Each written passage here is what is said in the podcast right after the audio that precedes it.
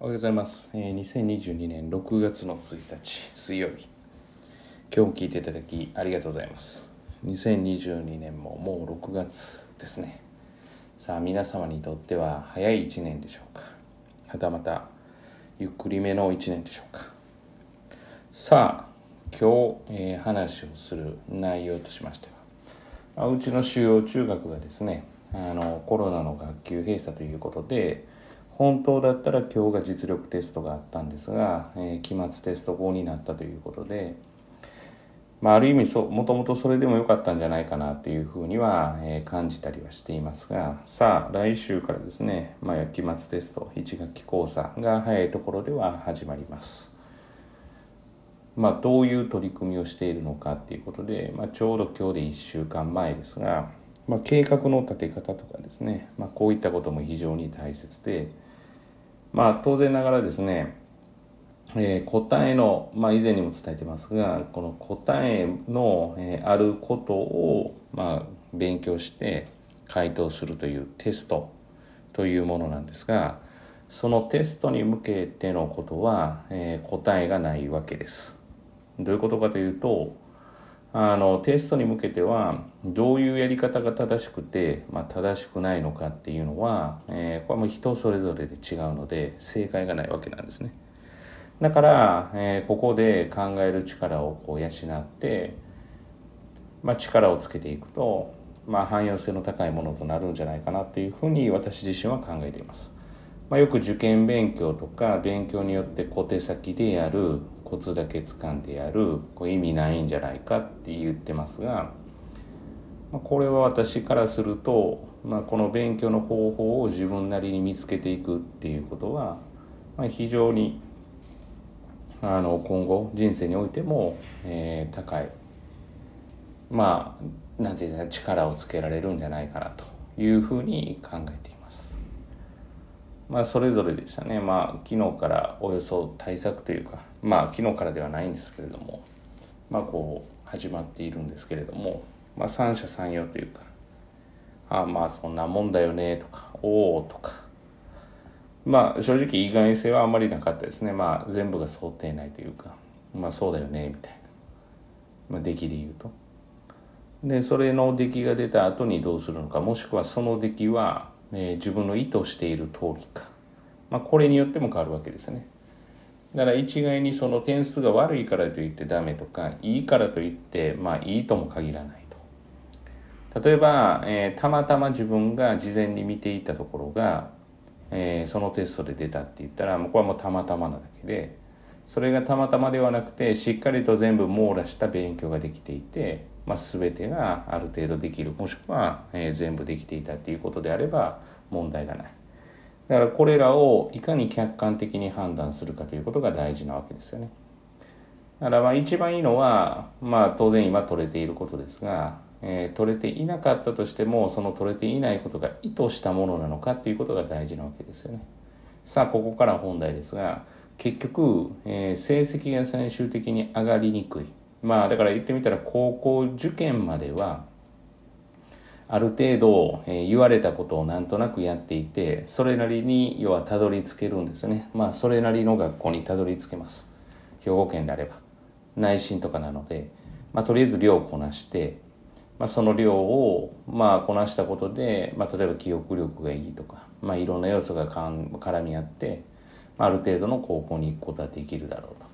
しかし、えーその先に関してはやはり、えーなんなん何かを意図してこうやっていかないと、まあ、言われたままではちょっと厳しいのかなっていう。でまあ簡単に言うと何も考えずに、えー要は取り組んでいるっていう人は、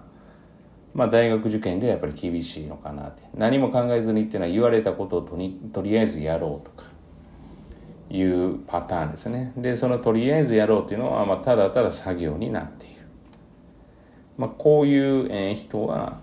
まあ、結局うんそうですねまあ最終的に大学受験問わずまあ、なかなか難しいのかなというふうには思います。ただ逆にクラブではそれが実は意図してできててとかって言ったんだったら、まあ、そもそも勉強自体こういう教科の勉強っていうことには向いていない可能性があると。だからまあある程度最低限の知識があればまあ、別に教科の勉強ができなかったとしてもまあ大きくですね、えー、と要は自分が成長できる可能性ありますから別にその大学に行くことが全てではありませんから。うんだからやっぱり大学に行かなかったもしくは自分の希望に行けなかったもしくは大学にコンプレックスがあるっていう人ほどまあ結構爆弾発言かもしれませんが学歴にコンプレックスがあるのかなって。すると自分のまあ例えば子供もしくは自分教えてる先生が自分の生徒に対しては非常にその学歴の話をする傾向はあるのかなっていうふうに思っているのでもしその学歴にコンプレックスがあるという場合はえおそらく学歴によって今自分の立ち位置が不幸だと感じている可能性があるんですよね。でも、こも以前にもお話してるかもしれませんが、その大学の要は学歴が今の自分の不幸を招いている根本的な原因ではない可能性の方が高いと。と考えると、実は学歴は関係ない。だもしかしたら学歴関係なく、まあ、まあ、一つの会社を立ち上げて、まあ、1,000人規模ぐらいの従業員を抱えてやってると、まあ、その人じゃあ何なのって言ったらもう高校すら卒業してなくて中卒だってさあ確かに稀な例ではあるんですけれどもでもその人がおそらく学歴はっていうコンプレックスはないと思うんですね。ただコンプレックスがなくったとしても、えー、一番近道としては勉強しておく方が得だと思うと自分の子供にはさせる可能性はあると。これがだからなかなか難しいんですね。まあ我が子にさせるって言ってて本人がやる気がなかったらはい仕方がないですから。まあどちらかというとうちの塾はそこをまあ根本としてやってるので。だからもうその塾だけに来たいっていう理由はもう今後いらないんじゃないかなっていうまあ塾自体ももう必要ないんじゃないかなというふうに思ってるぐらいですから。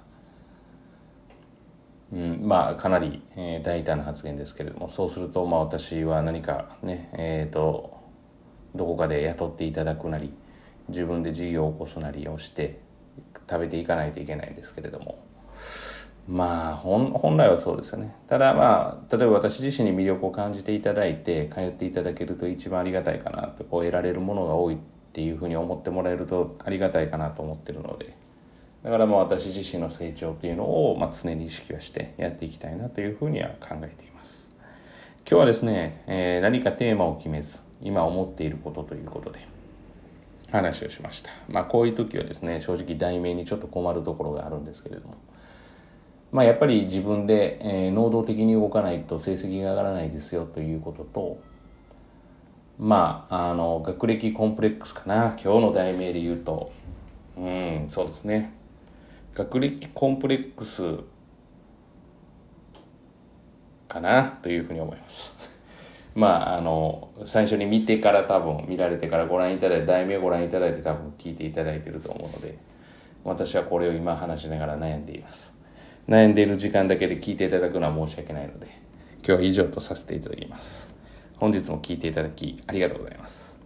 皆様にとって本当にですね、いい一日となることを願いまして、また次回お会いしましょう。では。